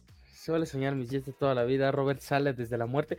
O sea, no sé, sinceramente, de, ver, de los tres equipos de la división, ahorita Nueva Inglaterra supuestamente ya corrigió el problema más grande que tenía para poder. Que me parece que es una falsa narrativa y no correcta. Un corredor ¿eh? ofensivo. Eh, o sea, todo, obviamente falta armar el roster. Porque, a ver, si quieren, vamos a platicar de Bill O'Brien, porque yo la verdad todo el día tenía ganas de platicar de Bill O'Brien, ¿no? Nadie quiere hablar de Bill O'Brien, Nabotín. bueno, me largo entonces. No, pero es que Bill O'Brien no suena tan mal. El problema, evidentemente, pues es es el roster en Nueva Inglaterra. O sea, no, ni siquiera Jacoby, Jacoby Meyers es agente libre. O sea, el mejor receptor, el mejor entre comillas, es agente libre. También ya por ahí se filtraron las fotos, ¿no? De, del GOAT, Nelson Agalor, empacando sus cositas, ya se va. Probablemente ahí, pues nada, ¿no? El mejor jugador de la historia de la franquicia se nos va. Triste. este... ¿Quién es Edelman? Agalor. ¿Quién es, ¿Quién es Randy Moss para empezar, no? Eh, eh, o sea, evidentemente los Pats ya estamos en modo, en modo off-season, ¿no? Ya también se habla de que, que, pues McDaniel va a poder tirar a, a Darren Waller y a Hunter Renfro. Y pues Hunter Renfro nos vamos a traer nosotros, claro que sí. Vean, vean, vean al fin de Emilio, lo que nos comparten antes de subirse al avión, ¿eh? ¿Quién no va a leer? A ver, a Watson. Melón y Melames son aficionados a la NFL. Melón quiere la playera de Mahomes y Melames la de Burro. Qué finos, ¿eh, muchachos? Qué finos estamos en modo All Pro, papá. Este. Nada, pues, ¿qué les puedo decir? Sinceramente, o sea, de los tres, de los equipos, creo que el de los Pats, o sea, por más ilusiones que nos dé Bill O'Brien, por más ilusiones de que incluso hasta van a buscar un coordinador de juego terrestre, que es este Clem, el coordinador de juego terrestre en la Universidad de Oregon. Pues es que la verdad es muy rancio todo. O sea, sinceramente me da no sé, me dan cosas. Lo platicaba con, obviamente, pues ya, ya sabe mi fuente de confianza con Nación Patriota. Este, me dijo algo que, me dejó pensando bien y mal, entre comillas. O sea, que dijo, los craft no les gusta que piensen que son codos. Y realmente Bill O'Brien sí va a salirles caro. O sea, la idea, y tuvo esta conversación de off-season con Bill Belichick y todo el rollo. Y me da la sensación de que, o sea, una cosa es demostrar que tienes para pagar y para competir, y otra cosa es gastar por gastar. O sea, Robert Kraft está más cerca de convertirse en un Jerry Jones que de volver a ser élite en su equipo. O sea, me, da esa sensación. Y Bill O'Brien me da la misma sensación. Evidentemente, para, eh, hablando deportivamente, pues es una buena decisión. O sea, a final de cuentas, pues ha trabajado con, con GOATs, o sea, ha trabajado con leyendas como Brian Hoyer, eh, Brock Osweiler, Tom Savage. O sea, pura finura de personas, este, el, el quarterback de Cleveland. Este, o sea, o sea, deportivamente entiendo el movimiento, pero no sé, me preocupa mucho el futuro de, de los Pats como tal. O sea, Bill O'Brien es la mejor decisión porque es lo mismo, o sea, lo dice Tigrillo, lo dice todo el mundo. Es que nada más trae a sus amigos Belichick. Pues sí, pero se va a traer al mejor amigo, o sea, no se va a traer a Adam Gates, o sea, es que, es que es en serio, cuando conoces a tu equipo, pues ya entiendes por qué se hacen las cosas, o sea, yo ya entendí por qué vino Patricia el año pasado, para seguirle robando a los Lions, porque no parecía como el coordinador ofensivo, y no parecía porque le seguía robando dinero a los Lions, es muy maldito, ¿no? Este, y es lo mismo, o sea, yo, yo sinceramente entiendo que para Bill competir es tomar al cascajo del cascajo y traer a sus amigos a que coachen. O sea, yo lo entiendo y sí está mal, pero pues otra cosa que te queda, ¿no? O sea, y por cierto, también, pues, no, crees que eso es injusto para la afición y para el mismo roster? O sea, traigo lo que queda, traigo lo que puedo porque es mi cuate. Y ahora, dos, ¿No crees que eso también ya es mucha maldita necedad el querer competir cuando no estás para competir? O sea, no tienes agencia libre, no hiciste agencia libre, no hiciste un buen draft, por mucho que ah, Cole se haya rifado. Realmente, ¿sabes? Entonces, estos patriotas siguen, y lo dijiste ahorita muy, muy, muy padre, prefieren gastar y, creer que, se, eh, que siguen siendo competitivos, pero realmente ellos ya tenían que haber entrado en reconstrucción hace dos años y siguen pensando que pueden competir. Y aquí hay una máxima y una regla desde las antiguas legiones de la lejana China que dice, cuando alguien está en reconstrucción y quiere competir, ni hace una ni hace la otra y queda mediocre. O sea, ¿sabes? Y creo que eso es lo que le pasa un poco a Patriotas. Quiere seguir todavía pensando que puede competir y quiere reconstruirse mientras compite. No lo está haciendo. No, eso Como la crónica de Paco Palencia en un partido contra el Atlas en, el Estadio de Jalisco estaba en la banca, lo empiezan a grabar y criticando ahí a, su mismo equipo. Pues ni picha, ni cacha, ni de. eh, ¿Tienes que soltar eso en serio? te lo voy a poner más fácil, o sea, dándote la razón, la, más bien la, la, respuesta es fácil, o la pregunta, no sé cómo, cómo lo quieran ver, pero ¿qué tiene de atractivo la posición de coordinador ofensivo de Patriotas? Entonces, a lo mejor para el resto, o será para primerizos, o será para, o sea, porque lo acaba de decir a Watson, si tú ves el roster, ¿por qué voy a ir a un equipo de los Patriotas que le falta talento? Ese es, otro tema que yo platiqué con, justamente con Nación Patriota. Digo, o sea, el que venga, Shadow Shea, eh, Bill O'Brien, si quieres traerte a Eric Bienem y te lo traes también sin ningún problema porque los Kraft tienen para pagarle la millonada que quiera. El problema es que le tienes que prometer que la agencia libre es traer talento. O sea, el pick 14 sí o sí va a ser un receiver. O vas a subir por un wide receiver top. O le tienes que prometer que sí vas a reforzar al equipo. Defensive tackle from Auburn. Auburn. Algo así, o sea, yo también, yo también lo entendía así. O sea, bueno, sinceramente yo también creo lo mismo. Bill O'Brien no vino porque quiso. Y porque estaba muy cómodo en Alabama. Así de sencillo. Estaba jugando con Bryce Young y probablemente va a sacar otro coreback top 3 del draft. Así de sencillo, ¿no? O sea, yo lo que veo es que a Bill O'Brien le vendieron que sí van a ir por un refuerzo de lujo. Probablemente un de Andre Hopkins, no creo, a los 35 mil años, pues no creo que lo traigan. No sé si vayan a subir por un receptor, no entiendo pues qué movimiento sigue, pero de algo estoy seguro, o sea, la promesa no solamente es el sueldo, también es que vas a traerle el arma que él quiere. A ver, y, lo, lo otro es, yo soy de la idea de que con Mac Jones no vas a competir. Es complicado, es complicado también. O sea, te va a ganar algunos partidos, va a ser un quarterback promedio. Le va a ganar abajo del promedio. Eh, no, ya, o sea, cuidado. Eh, bueno, es que los árbitros también ahí, no me quejo de los árbitros, pero ese, ese, ese pick six del primer juego contra, contra los Pats cambió el rumbo. Hubieran ganado los Jets, pero bueno, el hubiera no existe. Este, pero sí, más bien, o sea, Mac Jones es, o sea, o, dejen el, tema del coordinador ofensivo. ¿Por qué de Andre Hopkins iría a que le lance Mac Jones, por ejemplo? Brutal. Comentario telúrico. No, o sea, el corazón de Watson. Espérame, déjame, me meto aquí a la página y cancelo mi, mi pedido del jersey de Mac Jones, ¿no? Este, es que yo también, porque es lo mismo, o sea, si, para el coordinador ofensivo a lo mejor no, no es atractivo ir a los Patriotas, tú como agente libre, ¿qué ves en los Patriotas ahora? que, que digas, ah, pues aquí puedo aspirar a ganar algo, porque por lo general, sí, o sea, hay, hay dos tipos de jugadores en, en la agencia libre. El, el, que va a robar y a cobrar porque es su ventana para, para hacerlo.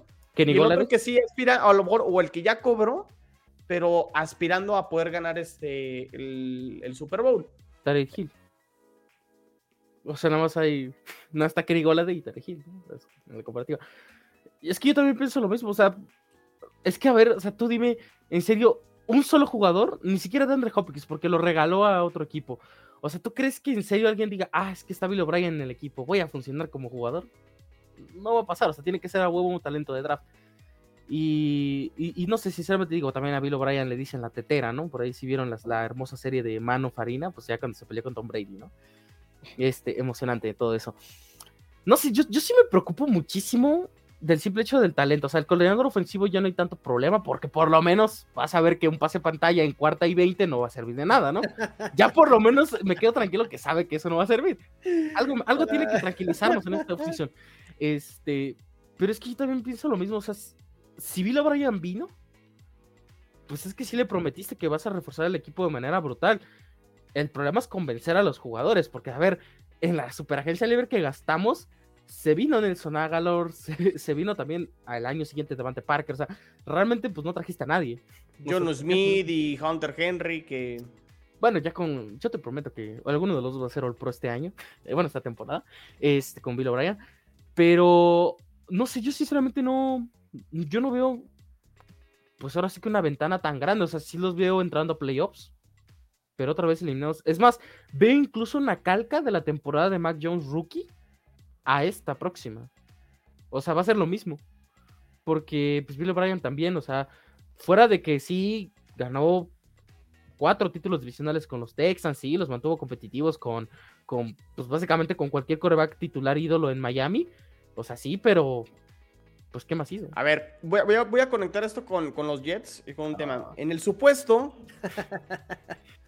Digo, porque está, está sonando mucho y, el, y, también Woody Johnson, ya el dueño, ya como que dijo, yo voy a aventar la casa por la ventana y vamos por un coreback probado sí o sí. Entonces... Rogers, Rogers. Rogers. Rogers. Eh, el mismo Carr. Entonces, en el supuesto que llegue Carr... Neymar ya, ya, Neymar ya dio permiso de que usaran este, el 12. Eh, ahí está la maldición, ya. Venga, ya, hay que quemar todas las cartas, Tigrillo. Este... En ese supuesto que llegue Rogers o el mismo Carr seamos sinceros, el peor coreback de la división se llamaría Mac Jones. Probablemente. Probablemente, o se lo pondrías por encima de Tua. O sea, probablemente en el. Es que es o sea, no, no, es comparar. O sea, no es comparar. Llega, llega cara a los Jets y. Con 34 años. No, y tiene Rogers 30, a los 40. Rogers tiene 39. O sea, es que, o sea, no es lo mismo porque, o sea, no vas a traer a Rogers de 2011, no vas a traer a Rogers de 2012, no vas a traer al Derek Carr de 2016, vas a traer a un Derek Carr que a viene ver. de ser mandado a la banca y que viene de un rendimiento pues muy inestable, o sea, tampoco me Derek voy a Carr, Derek Carr jamás ha tenido una defensa que pase a ser la defensiva número 20 de la liga. ¿Sabes quién no tenía tampoco eso? Matt Ryan, antes de llegar a los Colts. No, bueno, no, Matt Ryan una, ya... Una más, más que... ya está como Lego, ya, o sea, o como Playmobil ya. Pobrecito. No, pero es que yo lo que me refiero es, o sea, no te estás trayendo, o sea, porque también muchos dicen, no, es que si los Riders están a Tom Brady, a ver, no es el Tom Brady de los 35 años que fue MVP. No es el Aaron Rodgers que viene de tres MVPs consecutivos. Es un Aaron Rodgers que viene lidiando con lesión y que viene lidiando de un bajo nivel por el equipo. No te estás trayendo al Derek Carr 2016 que estuvo en conversaciones de MVP. Te estás trayendo un Derek Carr que fue traicionado a por ver, su head coach. Pero, pero, su ok, pero estoy de acuerdo. Mismo. Pero a ver, o sea, ese es un punto. No te estás trayendo de la versión de ellos. Ahora, están vamos, a, vamos en el, vámonos en el supuesto de que llegue Derek Carr, ¿no? Ok, sí, va a tener una mejor defensiva y sí va a manejar una ofensiva competente, buena. Bueno, más para mí Garrett, Garrett, Wilson va a ser mejor, ¿no? Pero bueno, o sea, estás trayendo a un coreback experimentado, sí, con edad, sí, pero que tampoco es una garantía que Derek Carr va a meterse y va a ganar 10 partidos en su primera temporada y va a avanzar a ronda divisional. Los o sea, Jets no necesitan a un coreback top 5 y es más, no necesitan ni a un coreback top 10, necesitan un coreback promedio. Porque tú ves las estadísticas y entre White, Flaco y Zach Wilson, todos abajo de los, o sea, en los últimos lugares. Los Jets, con la defensa que tienen, con el talento que tienen, con Breeze Hall, con Gary Wilson, no necesitan a un coreback top 5. No Jimmy necesitan, a, no necesitan a un Josh Allen que esté lanzando estos pases profundos. Necesitan a alguien que administre el juego y va a ser más que suficiente. O sea, creo que con eso los Jets van a ganar más partidos. Pero ¿para qué? Ya te cambiaron el coordinador de este ofensivo. ¿Quién va a llegar que pueda aprovechar el que esté y los receptores que estén? Tú estás partiendo de lo que hizo la Fleur. Y también tenemos que poner el mismo ejemplo. ¿Cómo le vas a vender a un Aaron Rodgers que venga un equipo? ¿Le vas a decir que va a elegir al coordinador ofensivo? Pues suena Nathan Hackett, que trabajó con él previo a que fuera Hackett con. Con Wilson. Con. No, ah, sí, exactamente, con Russell Wilson en, en los Broncos. Entonces, es una mancuerna probada y que ya funcionó, ¿no? Pero por algo ya no estaban juntas. O sea, es que son muchos puntos. O sea, yo, sinceramente, a ver, ya, eh, o sea, ya hablamos. ahorita estamos en el supuesto, digo, hasta que no pase y, se, y digamos sí. quién va a ser este, quién va a ser el coordinador ofensivo, pues digo, ya. Ahorita ya, estamos. Ya, déjense del rogar, ya dejen de decir estupideces. Vayan por el GOAT, vayan por Gino Smith. Oh. 7, papá. Solo necesitan al 7. Oigan, ¿qué creen, ¿qué creen, que pase con Lamar Jackson? Porque también ha sonado. ¿Se queda en Baltimore? Le van a hacer la mala obra, lo van a etiquetar. Punto. Ah, ¿te quieres ir? Etiqueta. Un movimiento inteligente también. Digo, digo si te quieres deshacer de él, pues podría ser. Mmm, es que no se quieren deshacer de él, no le quieren pagar, que es quieras, distinto. Si, bueno, más bien, si no le quieres pagar y quieres tener un quarterback similar, o por lo menos traerte a alguien joven y que puedas volverlo a explotar en su en su año de contrato. Pues suena estúpido, pero puedes mandar a los Texans. Estás con el pick 2 y pues a lo mejor y te mueves un poquito más y tienes el pick número 1 y tomas a Bryce Young. Lo mismo, un par más barato. O sea, en el caso de que sí no se llegara al acuerdo. Digo, igual también le das la mala de jugar en los Texans también, el pobrecito del Jackson, ¿no? Sí, estaría horrible. Porque no lo vas a mandar a un contendiente si te deshaces de él. Porque sí, claro. si lo etiquetas y no firma la extensión porque él es su propio agente, pues la verdad es que yo no creo que. Pues que lo manden al, no sé, a los Jets, por ejemplo. O sea, olvídense de un equipo en la división, en la conferencia. Bueno, a menos que esté top 3, top 2. Que es el caso de Rogers, ¿eh? que, que, eso lo confirmó, creo que Schefter, que no lo que. O sea, en caso de un trade, no se quedaría en la conferencia nacional, se iría a la conferencia americana. americana entonces también hay que ponerle atención. A, a ver, ¿Dónde tendría más talento Aaron Rodgers? ¿En los Packers actualmente o en los Jets? Hablando ah, pues ofensivamente. Los sí, los Jets. ¿Por qué? Pues, ¿Quién es el receptor en Green Bay? ¿Allen Lazar? Watson. Bueno, Watson. Romeo Dobbs, o sea, pues no. Watson es el que se llevaba más los, los targets y era el más explosivo. Lazard era el multiusos. Watson, el Watson esta, esta, esta, no tiene que ver, pero Watson es, es Will Fuller. El que robó en Miami. Watson es Will Fuller. Desgraciado. Oye, si Will, Will, Fuller sigue vivo? Pregunta seria. Pues dicen que sí, la lesión esa del dedo que le destrozó, que no sé qué haya pasado con él, pero dicen que sí fue una lesión terrible. Tanto que no pudo jugar y que hoy día tampoco puede jugar, de que de plano sí fue terrible. Incluso un año después, o meses después, así de la lesión, eh, lo estuvieron criticando, lo estuvieron mencionando, y él subió una foto otra vez en el hospital con la mano vendada. O sea, men, llevas cuántos años con esa lesión, no te puedes. Pero bueno, lo sabíamos desde que lo contrataron. O sea, nunca terminó una temporada y cada año tenía más y más lesiones. O sea, también era muy ingenuo pensar que este año misteriosamente iba a jugar el Ironman, ¿no? O sea, no. Ahora, interesante, en el caso de Derek Carr, eso se va a dar rápido, ¿eh? O sea, porque una, Derek Carr, en caso de un trade, escoge a dónde. O sea, tiene esa cláusula de. Pero él ya no puede hacer trade ahorita. Lo que pasa, sí, o sea, sí, o sea, no se hace oficial el movimiento. O sea, pero él puede ah, decir. Okay, okay, okay, o sea, él puede, pero o sea, se puede platicar, Tigrillo. Exacto. Pero, pero, es que mira, si ya cumple con el contrato. Es que se, se, sería, sería un trade libre. muy parecido, Tigrillo, a lo que sucedió con Matthew Stafford, Detroit Rams, algo así. Ahora, el dinero garantizado que tiene Carr se hace, eh, no, no, y no recuerdo cuánto es, pero se hace efectivo como tres días después del Super Bowl, creo que el 15 de febrero.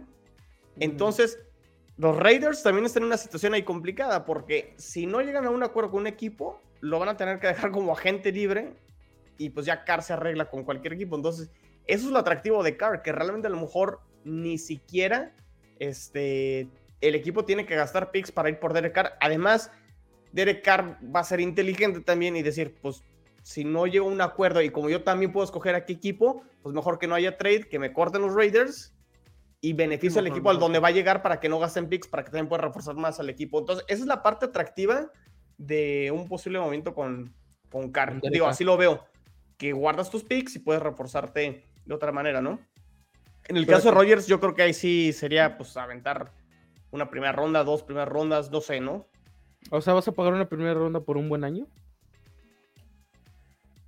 O bueno, por un año de Rogers. Es que Rogers. Yo creo que Rogers sería una ventana de dos años, ¿no? No, a mí Rogers se me hace el peor movimiento, ¿eh? Yo no lo veo jugando más. No, no, la verdad es que no. Me parece, o sea, cualquier equipo, si se lo quedan los Packers o si lo mandan a otro lado, se me hace el peor movimiento posible. O sea, Rogers, Rogers no, no, sinceramente. Digo, por más de que ahorita ya está ligando, ¿no? Y probablemente sea MVP otra vez, pero pues cuánto le va a durar eso, ¿no?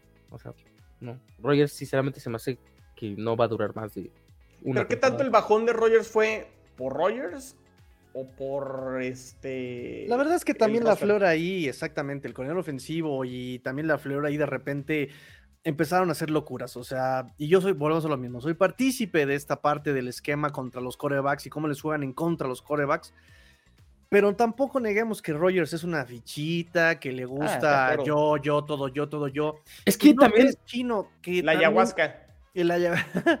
¿No crees que esa, ese tipo de actitudes de todo a mí, todo a mí, no afecta también al roster joven que tienes ya? O sea, ya había dos, tres peleas ahí de, tus jugadores este, defensivos. También lo que fue, lo que, también lo que salió a cantar, ¿no? O sea, salió a decir que, que le va a lanzar lo que él quiera y que si se lo merece, si aunque sea a ver, estoy de acuerdo. No lo dices. No, no voy a debatir.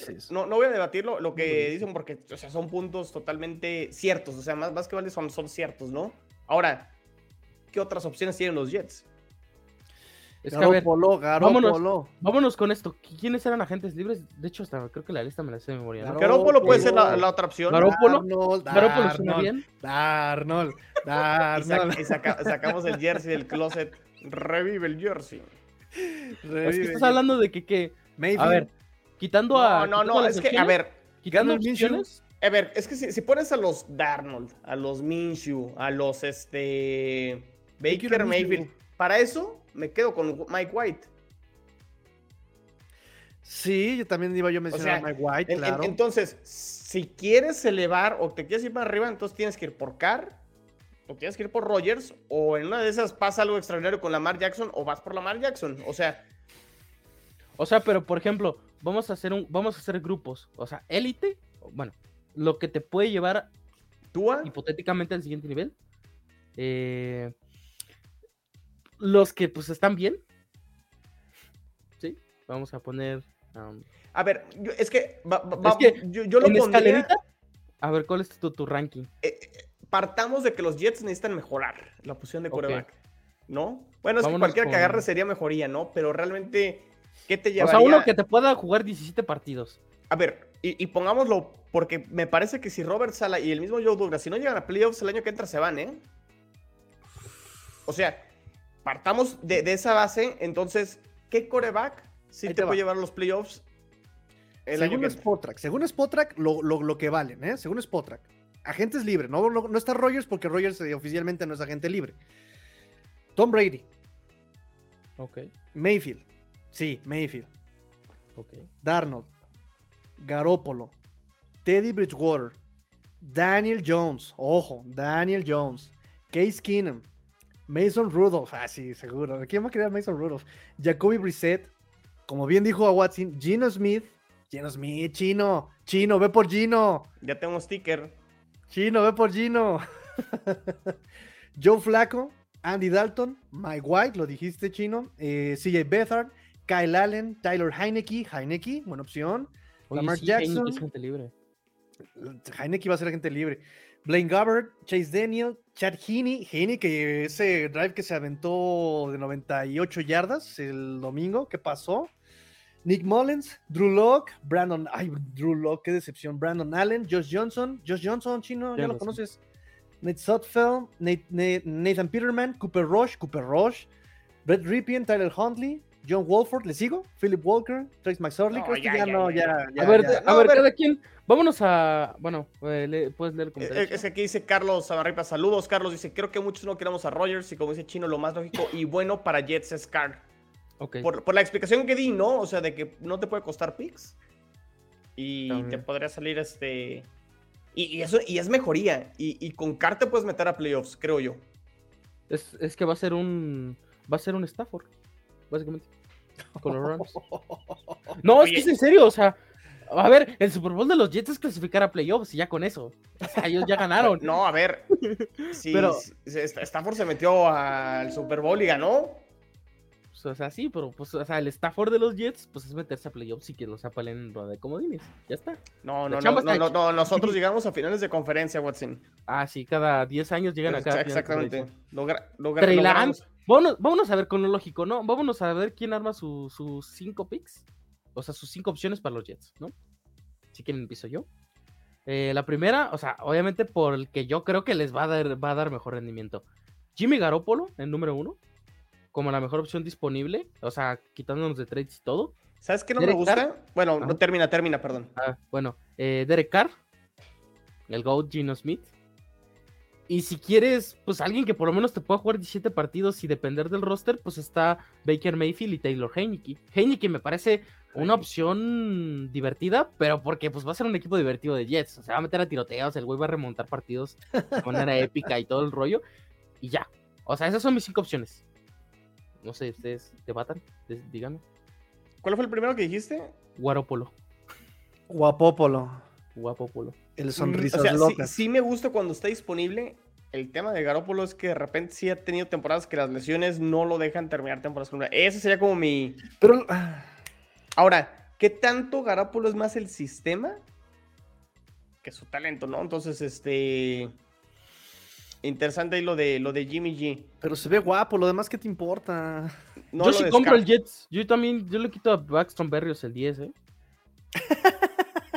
¿Quién es Braxton Berrios? Uno el Pro el año pasado. Este. Guaropolo. Carr, Rogers. Sería muy extraordinario que pase lo de Lamar Jackson, pero digo, Lamar Jackson sería como mi opción número uno. Pero va, a ser complicado, va a ser complicado. No, no, no lo pongo ahí en. Este. Pero para mí Carr es la uno, ¿eh? Carr es la uno, Rogers es la dos. Y ya de ahí en fuera toda la lista que dijiste, Tigrillo, mejor me quedo con Mike White. O sea, Ba- Ba- Baker Mayfield también se le cae el brazo, se lesiona, no hace buen vestidor. Este, Taylor Henneke, pues me quedo con Mike White también. O sea, de toda esa lista, me quedo con Mike White. Si quiero mejorar, voy por Carr, voy por Rogers o voy por Jimmy Garoppolo. Y creo que con eso debería ser suficiente para que los Jets ganen más partidos, se metan a playoffs y puedan este, a finales cosas más importantes. Que- y todos tienen ventajas y desventajas. Lo de Rogers, a lo mejor la edad. Sí, lo que dices, Tigrillo, el tema de del vestidor o lo egocéntrico que puede ser Rogers. Pero digo, el talento ahí está, ¿no? Y le pones Es que un también- Garrett Wilson. Garrett Wilson y Rogers, imagínate.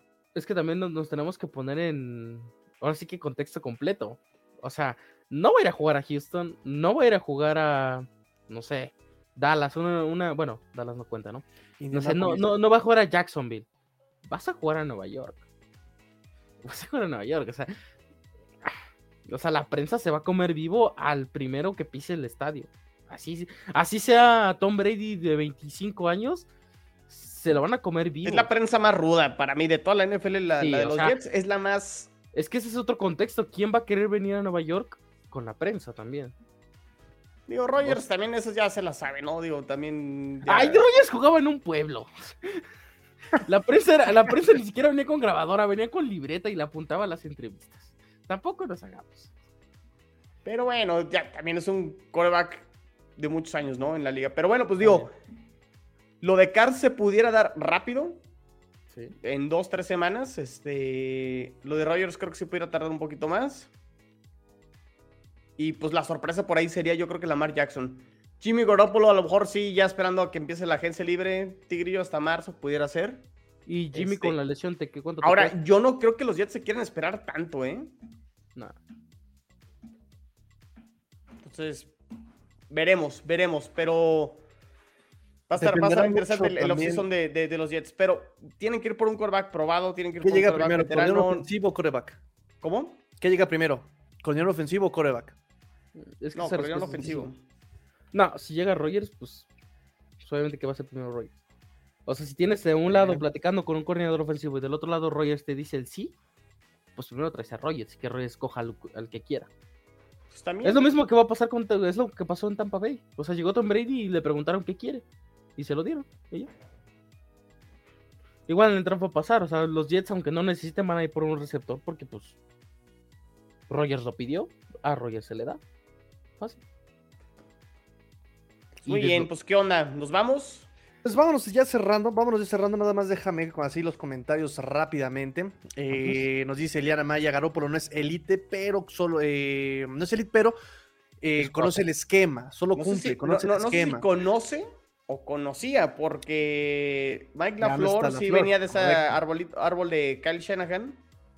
Y, y- y Robert Sala comentó ahora en este. Ahora que terminó la temporada de los Jets, que está abierto a que no sea un coordinador ofensivo que venga del árbol de Shanahan, sino puede ser lo que sea, ¿no? Este. Entonces ahí. A ser Chato Shea. Sale. Miren, ahí les va la lista de los. Sí, mira. De los que han estado interesados o ya entrevistaron está Na- Nathaniel Hackett, que fue el head coach de los Broncos, pero que ya fue coordinador ofensivo de Green Bay. Conoce a Rogers. Está Clint Kubiak, el hijo de Gary Kubiak. Gary Suena Kubiak bien. suena bien. Chad O'Shea de los Browns, passing, este, coordinador ofensivo de pase. Nick Cayley de los Patriotas, el coach Él de ya fue el Tyrants. coordinador ofensivo en, en, en Miami el 2019, Chad ¿Quién? O'Shea. Cuando Shea. llegó, como cuando llegó Brian Flores. Cuando llegó Brian Flores, Lo lo jaló de- corrieron porque le habían dicho que su esquema era muy complicado para los novatos. Brian Johnson, este, el entrenador de corebacks de las Águilas. Kevin Patulo, el coordinador de pase de las Águilas. Marcus Brady, eh, coordinador ofensivo de los. Bueno, fue coordinador ofensivo de los Colts. Y Joe Brady, quarterback coach de los, de los Bills. Hay, hay, hay otro que puede ser, pero que pudiera tardar más, y es Frank Reich. Ahora, Frank Reich está en proceso de entrevistas para poder ser head coach. Entonces tendría que no quedar en ninguna de las vacantes para ser head coach. Y ahí es donde los Jets están interesados en, en- en ir por Frank Reich, que me parecería atractivo también. También está buena esa opción. Muy bien. Pues es justamente lo que te iba a preguntar. ¿Quiénes eran los, eh, candidatos en este momento? Pero bueno, eh, qué bueno que lo, comentas, amigo chino. Voy rápidamente con ráfaga de comentarios. Nos dice acá el buen amigo Abraham: el Temple se ven las derrotas. ¿Se acuerdan del berrinche de chiquillo del coordinador ofensivo de Bills en su derrota en Miami? Cuando se vieron la presión encima, la ofensiva de los Bills se congeló. Juan Pablo JP nos hace you got this", claro que sí. Ulises ya también hicimos su pregunta. Iván eh, nos dicen aquí, Master Tigrillo simplemente odia a McDaniel. No, no lo odio, pero me cae mal. Me recuerda a mí, entonces por eso, por eso nos odiamos. Este, pero yo sí me quedaba con otra temporada con él, ya sin Boyer y con movimientos en la línea ofensiva adecuados, veremos cosas buenas. A Watson hablando bien de Dolphins y Tigrillo cortando cabezas, perdiendo paciencia, ¿se va a acabar el mundo o qué? Tal vez. Y peores cosas vendrán, dice la Biblia. Este, Donald, ¿quién para coordinador defensivo de los Dolphins? Pues suena mm, Sean Dice, el coordinador, el head coach asociado eh, de Seahawks, y suena Anthony Campanile, el coach de linebackers de, de los, de los Dolphins también. Eh, pero yo preferiría a Big Fan. Matt Patricia. Ah, ¿qué pasó? Matt Patricia. Este, Bill Belichick y su club de Toby, nos dice René Trejo, que le siga así para que aburra Kraft y le dé las gracias. ya que se retire, que se retire, que se retire. Ay, Don Shula tiene nada más dos títulos en su historia y se quedó 100 años en Miami. No lo van a correr con 6. ¿Y qué? Pero Ay, abramos- pero- el champán que a cada. Cada que. Pastas a... Aunque les duela, aunque les duela, cada año champaña. Este, Moisés Ruiz nos dice, yo veo a Tom Brady en los Jets. Uh. Puede ser. No, o sea, si, nos vamos a ir por un viejo, me voy con el menos viejo y me voy con Rogers, ¿no? Ah, papá, no se desprecia el GOAT, ¿eh? Nuestro amigo Mau nos dice, saludos banda, eh, ¿y por qué no pensar que Jets sube al top 10 de draft por su próximo coreback? No está lejos de los picks No, altos. No, no, no, a ver, no, o sea, pensando en, en Joe Douglas y, y Robert Sala, no se van a arriesgar con un coreback novato. Y más por la situación en la que está en el equipo y por lo que mostraron en 2022, donde tuvieron muy buena defensa, A ver, Garrett Wilson hizo más de mil yardas con Joe Flacco, Zach Wilson y Mike White. No le van a poner otro coreback novato. No, o sea, descarten esa posibilidad de coreback novato. Ok. Y nos dice también, Lamar Jackson es viable, ya en la semana se dijo que Ravens abrió negociaciones con Lamar y si no se logra, lo etiquetan y eso va a pasar los próximos dos años y Lamar no se va a tentar un año, es lo que les decía, si de plano, si le quieren hacer la mala obra, pum, etiqueta y a ver, siéntate, ¿no? Eh, Bruno nos dice, queridos amigos, qué bueno que los alcanzo a saludar, ¿por qué será que no está Emilio? no, sí estuvo, sí estuvo. Estuvo un rato, pueden darle para atrás en cada uno de estos canales, en Let's Go Dolphins, en el en chino, ¿Cómo se llama tu canal? Si no se llama, se viene el séptimo. ¿Cómo, ¿Cómo se llama tu canal? Aguatsi, así tal cual. Ok. uno, vive del, nombre artístico. Bien original. Y nos dice Kim Pacal, ¿qué va a pasar con Dolphins? Hill se queda, pues tiene contrato, se tiene que quedar el morro. O sea, como que ¿por qué se iría nuestro amigo Terry Hill? se, va, se, va, que se queda Terry Hill. Está aquí bajo contrato algunos años. Y, pues listo, acá terminamos los comentarios. Eh, recordamos redes sociales, empezando por Chino arroba NFL en chino. Eh, síganme también en Jets en cuarta y gol, arroba cuarta y gol Jets. He estado un poco este, en pausa, tranquilo. Ahorita está, está, muy tranquilo el tema de Jets, pero de a poco este, traté de reactivarme. Eh, pero bueno, ahí estamos en arroba NFL en chino. Seguimos también ahí con la gente de gol de campo, arroba gol de campo.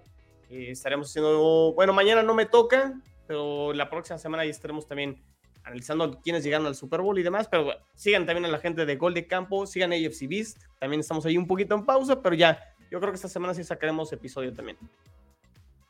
Correcto. Perfecto, a Watson, redes sociales. Eh, arroba 54-Watson, ya estoy más activo en Twitter.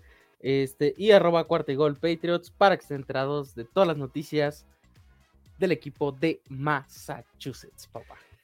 Y pues ya saben, amigos, yo soy su amigo el Tigrillo, arroba master-tigrillo. Denle like a la transmisión donde nos estén escuchando, nos estén viendo, denle like, suscríbanse, por favor, es muy importante. Aquí citamos a nuestro amigo To Go Go.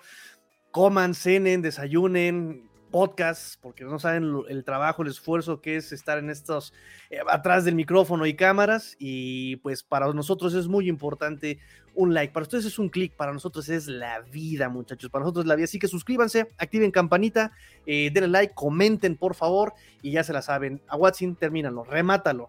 Pórtense mal, cuídense bien, sean el cambio que quiere ver el mundo. Este fue el Round Table de la AFC Este, trae de ustedes por cuarto gol, porque al lo termina y nosotros tampoco. Vámonos, bye, cuídense.